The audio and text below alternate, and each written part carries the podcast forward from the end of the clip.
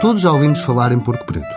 O Alentejo é o seu habitat e foi base alimentar das populações desde tempos imemoriais. Porém, caiu em desuso no pós-Segunda Guerra Mundial, fruto de uma ideia de alimentação que abolia toda e qualquer ingestão de gorduras.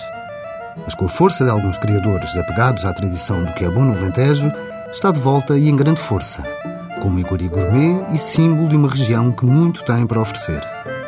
A pele e as unhas escuras são as características mais evidentes do porco de raça alentejana. Mas o valor da sua carne e derivados vai muito para além da sua aparência exterior. É na sua alimentação que lhe confere um sabor único. Durante o ano, alimenta-se de ervas e bolota, de sobro e azinho, deambulando solto nos montados alentejanos.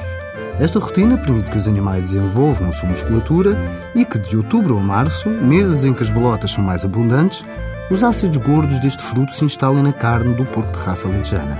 E é deste cuidado que lhe vem o sabor. Dos presuntos, paios, lombos, chouriços, linguiça, farinheiras, morcelas e tantos outros enchidos que, se ao de ouvir falar, já nos fazem sentir com água na boca. Na gastronomia tradicional destacam-se o lombo de porco com amêijoas, as migas com carne de porco, o entrecosto ou as febras, cozinhadas na grelha, sempre com grande simplicidade. Mas deve-se destacar o presunto como o de Barrancos, produto com certificação de denominação de origem. Tratar de um presunto não é só levar uma fatia com uma faca afiada. O primeiro corte deve retirar uma camada de gordura que servirá depois para tapar a peça.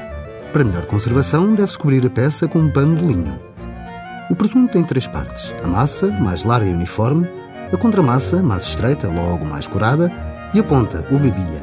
Para reconhecer um presunto de porco de raça alentejana, para além da correspondente certificação, pode-se sempre reparar na pata, que deve ser estreita, e pelo toque, onde se consegue perceber a gordura desta iguaria, pela sudação que a carne apresenta. Até para a semana, com mais produtos e sabores tradicionais.